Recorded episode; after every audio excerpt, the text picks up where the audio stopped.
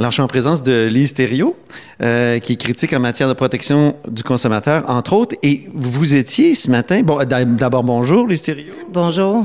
Vous étiez ce matin en interpellation quand tout à coup est tombée la nouvelle de Desjardins. Donc, euh, c'est pas uniquement euh, quelques 2 millions de, de, de, membres Desjardins qui ont été visés par le vol de données, mais bien 4,9 millions, si je ne m'amuse, 4,2, voilà. Alors, euh, ça tombe bien d'une certaine façon. Le sujet de la protection du consommateur, des fois, c'est construit comme un peu plate. Donc, interpellation un peu plate, mais finalement, on voit que c'est important. Absolument. Ce matin, j'étais avec la ministre responsable de la protection du consommateur pour savoir ses intentions et on a eu euh, une discussion sur euh, la nouvelle qui venait de tomber, que c'était tous les membres personnels de Desjardins qui étaient touchés par le vol de données. Et euh, vous savez, j'ai eu l'occasion de poser la question à la ministre, qu'est-ce qu'on fait pour mieux protéger ces données-là? C'est pas normal que, que, tous les Québécois qui font des dizaines de transactions par mois, que ce soit avec le gouvernement, que ce soit avec une entreprise privée, que ce soit avec une institution financière, nos données sont partout sont partout, partout, partout. On doit les protéger. Et j'ai demandé qu'est-ce qu'on fait, à quand un projet de loi pour protéger aussi ce qui se fait dans les transactions commerciales d'un citoyen à une entreprise. Et euh, bien évidemment, ben, j'ai eu comme réponse, ben, on travaille à faire quelque chose pour protéger les données personnelles, mais je pense qu'il faut aller au-delà de ça. Mm-hmm. Et euh, faut aller jusqu'où? Au-delà, ça veut dire quoi? Ben, ben, je vais vous dire qu'il faut, faut s'assurer que lorsqu'il y a des vols de données, euh, que les entreprises qui n'ont pas bien euh, su protéger soit responsable, soit imputable, euh, que le citoyen soit pas laissé pour compte non plus, qu'on augmente les protections. Il faut travailler avec les experts pour voir comment on peut faire pour pas se faire voler ces données, s'assurer que c'est bien crypté, bien sécurisé. Euh, c'est l'art noir euh, du 21e siècle. Hein, les données, le dark web, là, euh, c'est effrayant, c'est épeurant. Puis en même temps, ben, on n'a pas le choix. On est à l'ère technologique, donc il y a beaucoup de transactions qui se font sur sur le web et on a aucune idée de ce que les gens font avec nos données. Vous disiez dans une lettre ouverte cet été, une des cinq propositions que vous faisiez là, avec d'autres signataires, il y avait Gaétan Barrette, Marois Risky, entre autres, et euh, dans, cette lettre-là, et, et, vous disiez, euh, il faut absolument euh, augmenter les peines pour ceux qui volent les données, et ça, ça pourrait être une, première modification dans la loi de protection euh, sur le consommateur, c'est ça? Et à combien il faudrait que la peine soit fixée pour que ça soit vraiment, euh, que ça décourage les, les voleurs? Ben moi, je vais vous dire, c'est sûr que regardez euh, l'amende que Equifax a eue euh, aux États-Unis euh, parce qu'ils avaient mal protégé des données. Je pense que ça s'est chiffré à plusieurs millions de dollars. Ici, au Québec, présentement, ce qui existe dans notre législation, on, on parle de 10 000 dollars, c'est ridicule.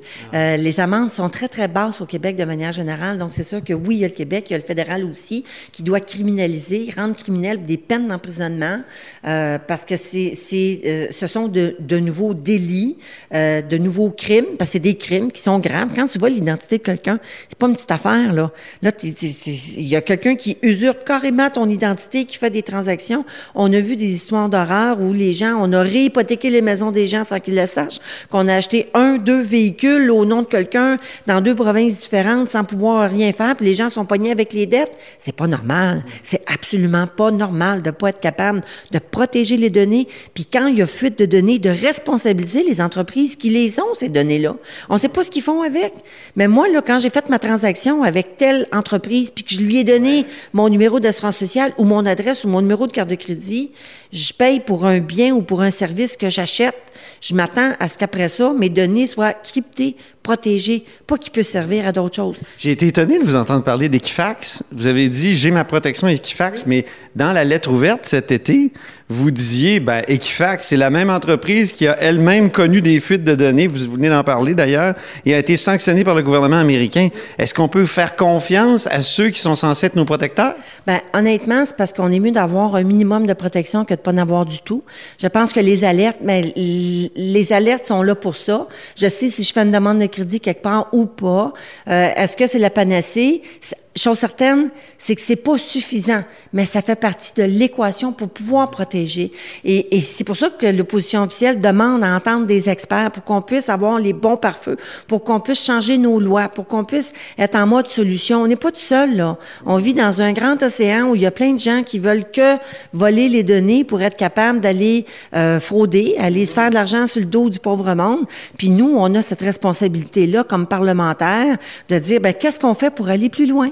Mais ça a buté la dernière fois, vous avez demandé euh, une, un mandat d'initiative sur la question du vol de données, puis ça s'est buté à des invitations. Est-ce qu'on invite des jardins? Non. Est-ce qu'on invite Revenu Québec? Non. Qu'est-ce qui s'est passé exactement? Puis là, pensez-vous qu'avec les dernières nouvelles, ben, le gouvernement va changer d'idée? Ben, honnêtement, ça l'a buté parce que l'idée était pipée honnêtement, là, euh, puis ma collègue Marois Risky avait raison de dire qu'on a été conviés à un dîner de con, euh, parce que clairement, euh, le député de Saint-Jérôme avait déjà comme mandat de ne pas embêter le gouvernement.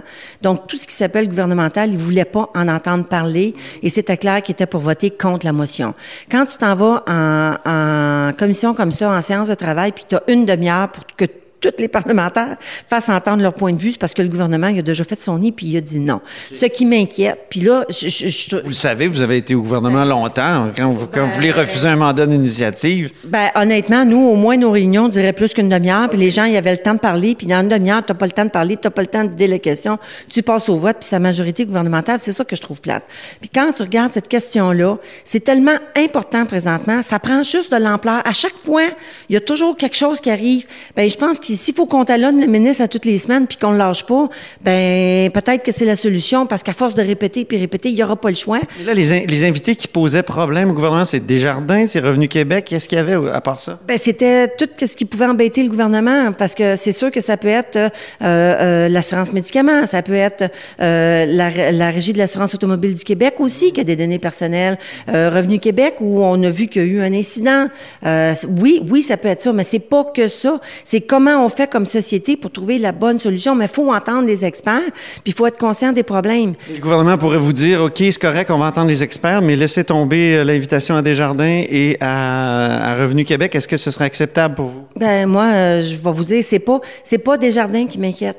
C'est c'est- c'est tous les cas de figure où ça peut se produire et ça peut être bon dans toutes les institutions financières, tous les émetteurs de grandes cartes de crédit. Ça a commencé avec Desjardins, mais on a vu Capital One après. Puis après ça, on a vu la fuite euh, avec euh, Revenu Québec. Puis il y en a eu un autre là. Il y a eu une fuite là, dernièrement. Non, mais euh, ma question, c'est est-ce que vous allez accepter si le gouvernement vous, vous, vous, vous dit OK pour le mandat d'initiative, mais euh, vous invitez pas Desjardins, ni Revenu Québec, ni les autres, mais seulement des experts. Est-ce que ce serait acceptable pour l'opposition officielle? Ben, je pense que un pour commencer, la nouvelle vient de sortir. Moi, j'ai pas eu le temps de parler avec mes collègues. Je pense que plus on entend de gens, plus on va avoir de pistes de solutions, peu importe d'où ils proviennent. Mais on peut pas rester les bras croisés et le gouvernement ne peut pas répondre aux demandes des partis et des oppositions parce que en fait, c'est pas nos demandes, c'est les, les demandes des citoyens et on doit faire quelque chose pour protéger les données des citoyens. Ça commence à être inquiétant. C'est plus juste un incident isolé. Moi, j'appelle ça des gros accidents. C'est plus un incident isolé. Ça se produit à répétition et on va talonner le ministre. Il faut qu'on fasse quelque chose. Le gouvernement ne peut pas rester les bras croisés et j'espère que le ministre cet après-midi aura quelque chose à nous annoncer. Vous, avez l'air d'être heureuse d'être euh, parlementaire, d'être dans l'opposition. Euh, Ben, je vais vous dire. Est-ce que c'est juste une impression? Ben, je vais juste vous dire que euh, moi, je constate que les gens euh, nous ont confié le mandat d'être dans l'opposition officielle. On a un travail à faire. Il y a possibilité de bien travailler puis de s'amuser un peu en travaillant. Mais je garde en tête que tout ce que je fais, je le fais pour mes citoyens. Puis chaque petite bataille qu'on peut faire dans l'opposition euh, qui euh, apporte des gains, c'est des gains qui sont faits au profit des citoyens. Tant qu'à travailler, on peut-tu être heureux puis avoir un sourire dans le visage? Je pense que oui. Merci beaucoup, les sérieux.